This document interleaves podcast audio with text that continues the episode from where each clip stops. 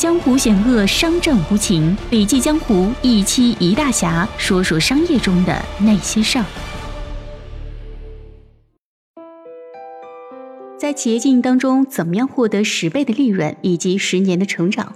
如何找到精准目标客户的杀手级隐性需求？商业模式企业经营的原点是什么？这些问题从我们今天的文章中都能找到答案。在九月十四号的盛景独角兽成长营上。刘燕老师进行了以六条精髓探寻商业模式的术语道为主题的精彩分享，我们一起来看一看，相信会对你有所启发。我们先从一颗螺丝钉开始说起。德国有一家公司叫做沃斯集团，是一家做五金产品的，最主要的就是螺丝钉。那这家公司规模非常的大，甚至与中国国内相关行业最大的上市公司相比较呢，规模都在其十倍以上。这家公司敢把他们的螺丝钉卖得比别人更贵，那你一定想知道说他们是如何把这项业务做得出彩的。那我们先来理解一个非常有意思的场景，比如说我现在要从北京到天津。那很不幸的事情发生了，路上我的车不小心抛锚了。但是万幸的是，我自己会修车。修车的过程当中，我突然发现说有一颗螺丝钉磨损了。那这个时候呢，有人在边上跟我说，他有一颗螺丝钉，但是价格更贵，是平时售价的五倍。所以我买还是不买呢？我们一向觉得中国人喜欢买最便宜的产品，但是这个时候。我当然要买了，为什么这时候贵了五倍我还要买呢？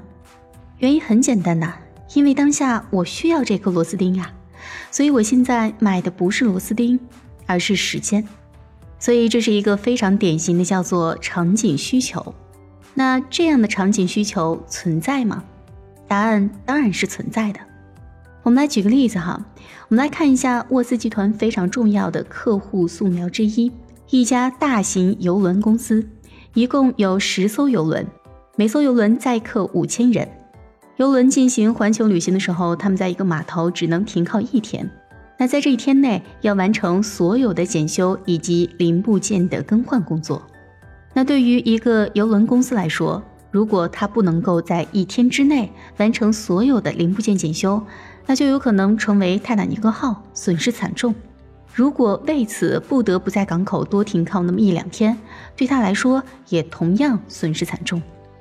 所以呢，此时此刻沃斯集团所面临的精准目标客户的杀手级隐性需求就很明了了，那就是在一天之内，全球任何一个地方能够提供超过十万种零部件中的任意一种，哪怕你的价格更贵。所以，较之于这样的成本来说，螺丝钉比寻常价格贵了三倍，贵了五倍，其实是九牛一毛，可以忽略不计的。这就是我们看到的精准目标客户的杀手级隐性需求。那对于沃斯集团来说，它的业务能够覆盖到一百个国家的汽车、轮船工厂所需要的零部件和工具，百分之九十八的产品可实现全球二十四小时精准配送。所以呢，劳沃斯特别得意地举着那个螺丝钉说。我们公司的螺丝钉论公斤买进，论颗卖出。那从这个案例我们可以看到，说商业模式是一种力量。你怎么样获得十倍的利润以及十年的成长呢？如果你能够有机会找准你的精准目标客户，找到他的杀手级隐性需求，十倍的利润、十年成长，完全是可以做到的。所以呢，沃斯不是在卖螺丝钉。而是在卖时间。德国的资本市场其实不是很发达，但是这并不妨碍沃斯集团每年的高速成长。那到现在呢，它的营业规模已经超过了一百二十亿欧元。老沃斯曾经这样说过：“如果企业不成长，离枯萎就不远了。只要树还在长高，说明它是健康的。只有成长，才能让企业永远年轻、充满活力、反应迅速。”这是商业模式的第一式，也是商业模式企业经营的原点。你可别小看了这第一式，可能大家都知道，但是做起来并不那么容易。如果你真的能够做到的话，你的业务转型升级与突破，其实很多时候比你想象中来得更快。同时呢，能够跟你一起合作，并且助力你的资源和人脉，也远比你想象中的更多。刘燕说，在盛景平台，他们有一个盛景天天问的栏目，来考验第一是做得好不好。